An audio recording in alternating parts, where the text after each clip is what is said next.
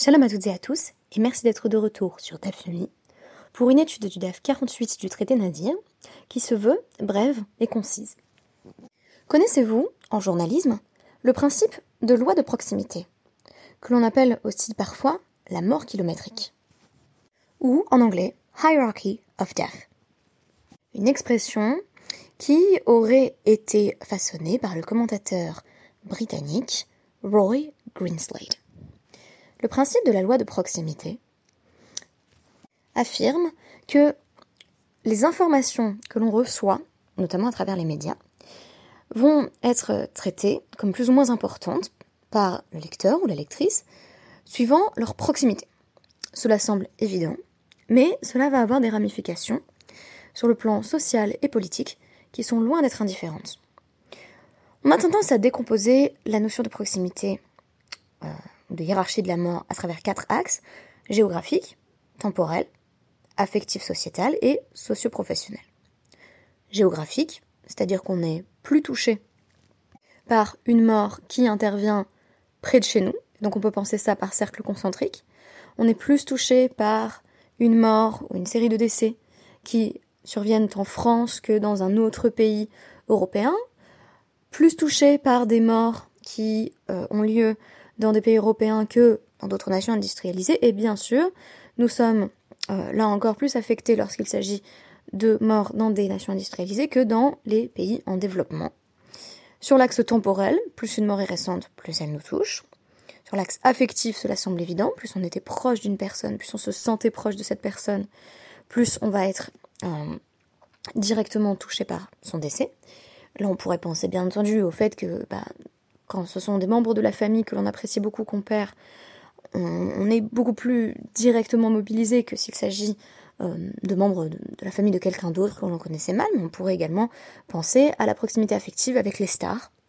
Euh, et euh, je, je re-regardais récemment des vidéos de Michael Jackson et je me suis rappelé en 2009 combien les, jeunes de, notre âge, donc voilà en 2009 on avait quoi 13 ans, étaient affligés, terriblement affectés par, la mort d'un homme que j'avais d'ailleurs pas bien connu euh, avant qu'il décède. Donc là, on peut aussi parler de proximité affective, mais, également, il y a une dimension sociétale et socio-professionnelle qui fait qu'on est plus touché par le décès euh, de membres de notre classe. On pourrait rajouter à cela euh, des éléments que l'on pourrait qualifier d'ethniques. Alors, on peut être plus touché quand on lit qu'une personne de notre groupe ethnique euh, est décédée. On pourrait dire, nous, en tant que juifs, on a un phénomène d'identification très fort euh, qui fait que, euh, alors loin de moi l'idée de tomber dans le relativisme absolu, notamment quand il est question du conflit israélo-palestinien, mais quand il y a un acte terroriste qui touche une personne juive, la communauté est en émoi. quand il y a un acte terroriste qui touche un Palestinien, on condamne, hein, on a une condamnation morale et rationnelle, intellectuelle, mais on n'est pas en pleurs. Et on ne met pas euh, forcément des vidéos de la personne ou des photos comme on le fait quand c'est quelqu'un de la communauté. Donc, euh, on pourrait rajouter également que euh, des conflits qui donnent lieu à beaucoup de morts vont moins nous toucher. On nous parle voilà de dizaines de milliers de morts, de même même de millions de morts dans un autre pays où il y a un conflit armé. On, est moins touché que si on nous dit que, en gros, la voisine est décédée quoi. Et ce qui m'a intéressé euh, dans ce principe de, mort kilométrique, qui bien entendu euh, est un terme réducteur, parce que c'est pas que kilométrique, on a vu qu'il y avait un ensemble de facteurs qui faisaient qu'on était plus ou moins touché, eh c'est que euh, la Guémara va totalement prendre le contre-pied avec la notion de Met Mitzvah, qui va venir s'opposer à l'enterrement des proches. Alors c'est quoi le Met Mitzvah?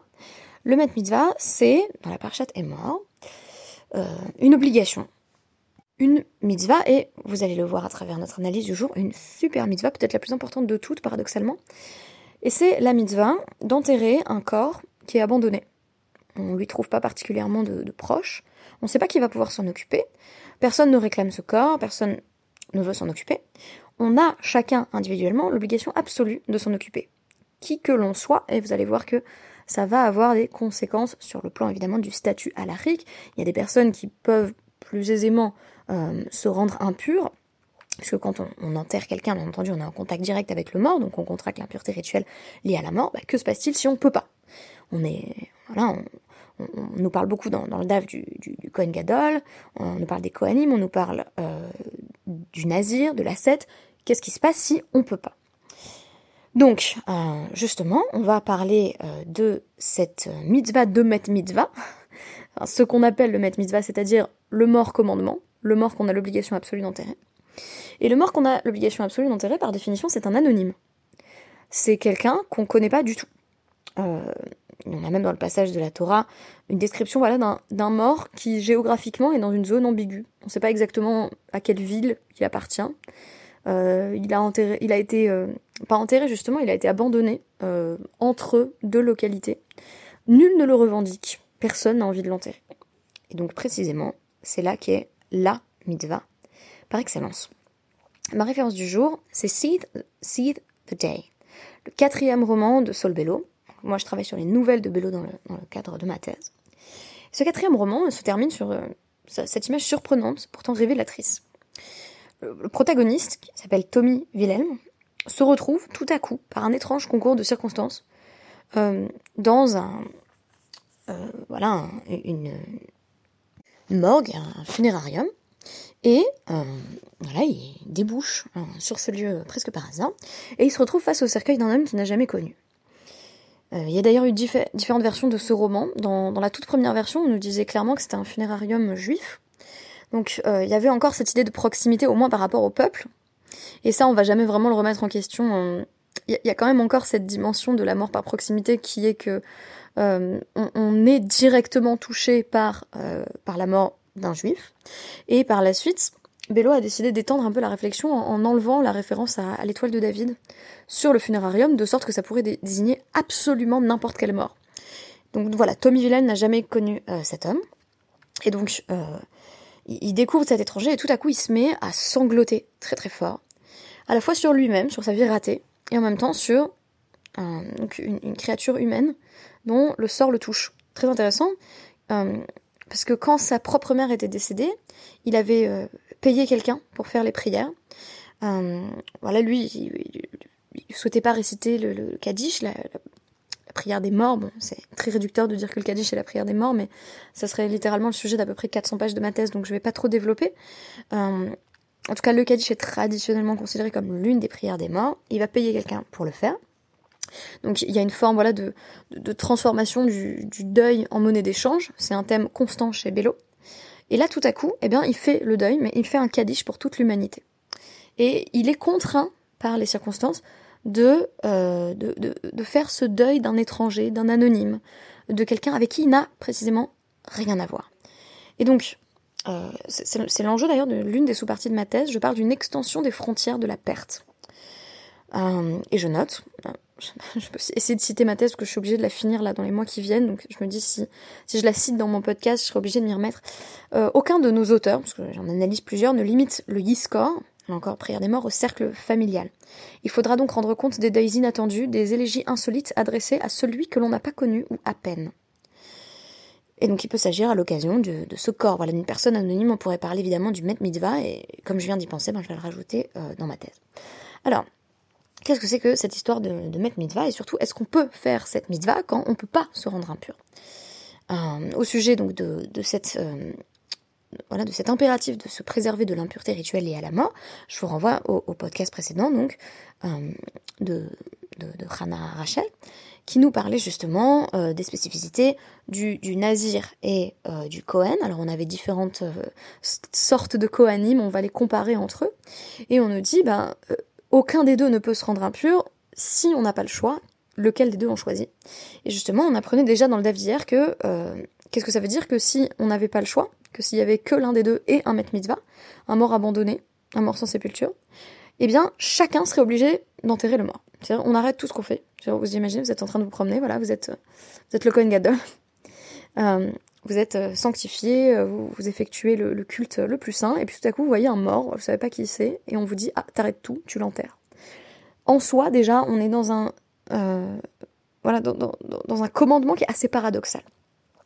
Alors là on commence par nous dire euh, voilà dans, notre DAF on, nous parle d'un passage sur le Nazir dans Bamidbar 6-7 on nous dit Hamatal Lomar les aviv ou les imo Pourquoi est-ce que dans le, dans le pasouk, on nous dit il peut pas se rendre impur ni pour son père, ni pour sa mère?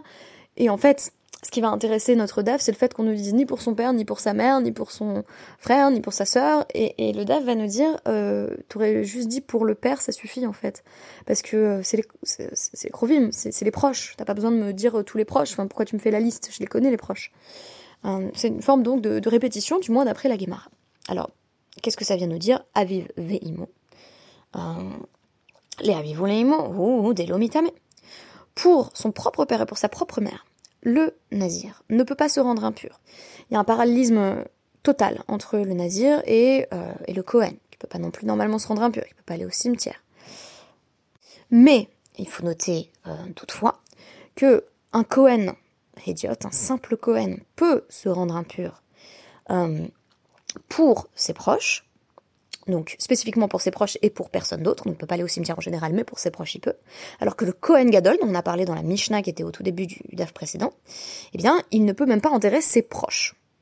Euh, ça j'en ai parlé euh, dans, un long podcast euh, qui s'appelle Out of the World, Whirlwind, donc qui est l'un des écrits du, Rav Soloveitchik, si vous voulez en savoir plus sur la question.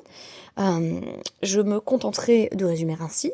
Le Kohen Gadol est tellement consacré à l'ensemble du peuple que la dimension personnelle et familiale de ces deuils est presque oblitérée. C'est tout ce que je dirais pour l'instant. Il y aurait des, détails, bien entendu, sans nombre à, apporter ici.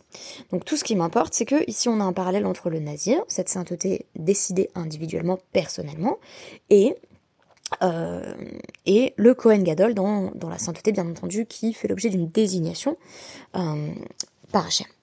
Et donc, on nous dit, pour le père et pour la mère, il ne peut pas se rendre impur, aval mais ou les met mitzvah. Mais le nazir pourra se rendre impur pour le met mitzvah, le mort abandonné, le mort sans sépulture que personne ne veut enterrer. Et donc, on va nous dire, on parle également voilà du, frère, de la sœur, et on va nous interpréter euh, la suite du pasouk, toujours ce même pasouk Bamidbar 7 qui nous dit il, ne pourra pas non plus enterrer sa sœur. On nous dit bah évidemment. Alors, pour te donner euh, l'extension, pourquoi on nous parle encore de la sœur, pourquoi on nous dit vraiment tous les proches, on le fait par le menu, pour nous donner à quel pour nous traduire à quel point ça va loin cette idée de euh, met mitzvah. Hare chez Alar, l'ishrot et bisro, ve la moulette. Ça nous enseigne que quelqu'un qui était euh, sur le point de partir, donc sacrifier son corban de Pessa, ou sur le point d'aller faire la mila à son fils, donc d'aller faire la circoncision. Ve chez itame. Et tout à coup, il apprend que euh, donc l'un de ses proches est décédé, est-ce que il va pouvoir se rendre impur? Alors pourquoi spécifiquement la Mila et Pessar La Mila et Pessar, c'est aussi ce qu'on appelle en général des super mitzvot. Si on devait citer quelques mitzvot clés absolument définitoires dans l'identité juive, on penserait forcément, je pense, à la Mila. Et pourquoi pas au Corban Pessar, même si nous on l'applique évidemment plus exactement de la même manière en l'absence de temple. Et donc on nous dit, on a une mitzvah comme ça extrêmement importante, on est en chemin vers le fait de, l'effectuer. Ce sont des mitzvot aussi qui sont euh, dans un temps donné. C'est-à-dire là, c'est le huitième jour après la naissance de ton fils, tu dois le faire aujourd'hui, la mila. S'il faut que tu pars sur un enterrement, parce que tu as un proche qui est décédé, peut-être que tu vas retarder la mila. Attention, quand on ne fait pas la mila et le korban Pessar, on est passible de karet. Euh, et, il s'agit des rares mitzvot positifs pour lesquels on est passible de karet. En général, pas du tout. C'est pour, pour, des transgressions où on est passible de mort ou de karet. quand, quand on met pas les tunines le matin, on n'est pas karetisé. Hein. Donc ce sont des super mitzvot. Et là, on nous dit, Yachol, itame, tu pourrais penser que bah, j'arrête ce que je fais, j'arrête la, la circoncision, j'arrête euh, d'aller sacrifier mon corban de Pessah et je me rends impur. Et donc, euh, un Martha, euh, l'eau, itame. C'est pour ça que le Passouk te dit, ne te rends pas impur, donc y compris pour tes proches. Donc ça, ça s'applique pas uniquement aux nazirs. Ça s'applique, euh, pour le coup, on a l'impression que ça, pourrait s'étendre à toute personne. Mais du coup, Yachol lo les met mitzvah.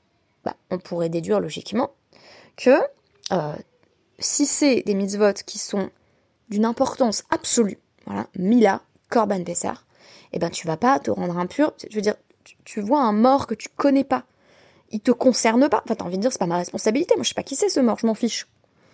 Donc tu pourrais penser, bah pour lui, tu vas pas te rendre impur. En plus, imaginez, entre la circoncision de ton fils et enterrer un type que tu n'as jamais vu de ta vie.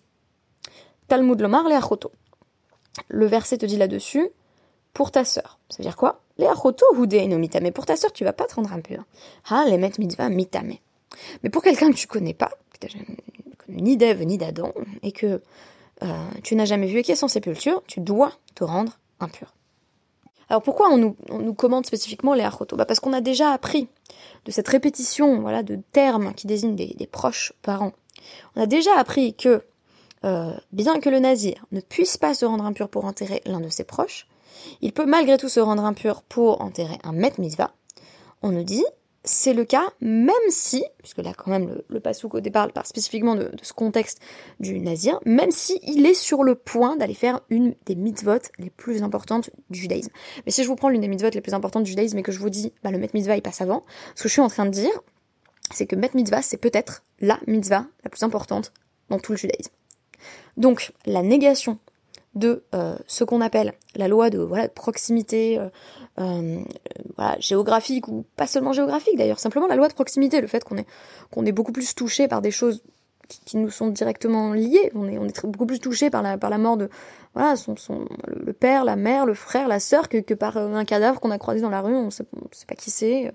Et pourtant, c'est pour ce dernier qu'il faut intervenir plutôt que pour ses proches, si bien entendu on est dans un cadre où euh, on, a euh, cet impératif de s'éloigner de la mort à tout prix. Et, euh, et je terminerai, la, la, d'insister là-dessus. Mali. est-ce que j'ai vraiment besoin du terme sœur? C'est le cas d'Atar. Amina kishra les met mitzvah, nazir vechoen, des Oui, j'en ai besoin, parce que sinon je penserais simplement que le cas où euh, Hachem, le miséricordieux, très intéressant de nous dire ici le miséricordieux spécifiquement dans le contexte du Met Mitzvah. Faut toujours se poser la question, quel nom de Dieu apparaît ici? Rahmana, sur un terme araméen qui désigne voilà, un, dieu de, compassion, un dieu matriciel aussi, comme Rechem, la matrice. D'ailleurs, sans doute une fausse étymologie. On nous dit, il a autorisé, Dieu a autorisé le Nazir et le Cohen, euh, donc le Nazir euh, et, et, le Cohen il les a autorisés à se rendre impurs pour un mort euh, inconnu, sans sépulture, un mort anonyme. Je rappelle que le Cohen, normalement, euh, donc un Cohen idiot, un simple Cohen, ne peut pas se rendre impur euh, pour un mort lambda, mais là c'est un mort lambda que personne ne réclame. Et donc le Cohen normal va pouvoir, un basique si je puis dire, va, va pouvoir enterrer à la fois ses proches et un Met Mitzvah, et on nous dit, là Hachem avait autorisé, parce que euh, ce sont des euh, commandements négatifs. C'est-à-dire il y avait un commandement négatif, une interdiction, plutôt de se rendre impur. Aval, mila ou pesar, des charet, loïs, la mitzvah. Mais tu pourrais penser que la, mila est pessar quand même. C'est-à-dire la circoncision est le korban pessar qui définit l'identité juive dans cet accès à la liberté. C'est c'est carrette, c'est une peine de retranchement si tu le fais pas tout de suite dans le bon temps. Donc, pour ça, tu vas pas te rendre impur pour un inconnu. Kamash Malan. C'est précisément ça qu'on veut t'apprendre. Ça veut dire quoi? Qu'en nous disant pour ta sœur non, c'est pour nous dire pas pour la personne par qui tu es touché, pas pour la personne que tu aimes, non, pour la personne que tu ne connais pas. Et voici comment, selon moi, les sages ont créé l'antidote absolu à cette loi qui est en fait assez, comment dire, qui est psychologiquement très basique, qui est la loi de proximité. Et qui, ça nous semble évident, oui, bien sûr, on est plus touché euh, quand, on perd quelqu'un qu'on aime que quand, on voit quelqu'un qui est mort et on ne sait pas qui c'est. Et là, on nous dit attention, tes devoirs, ils sont peut-être inverses, de façon tout à fait paradoxale et en même temps de façon, à mes yeux, tout à fait révolutionnaire. Merci beaucoup et à demain.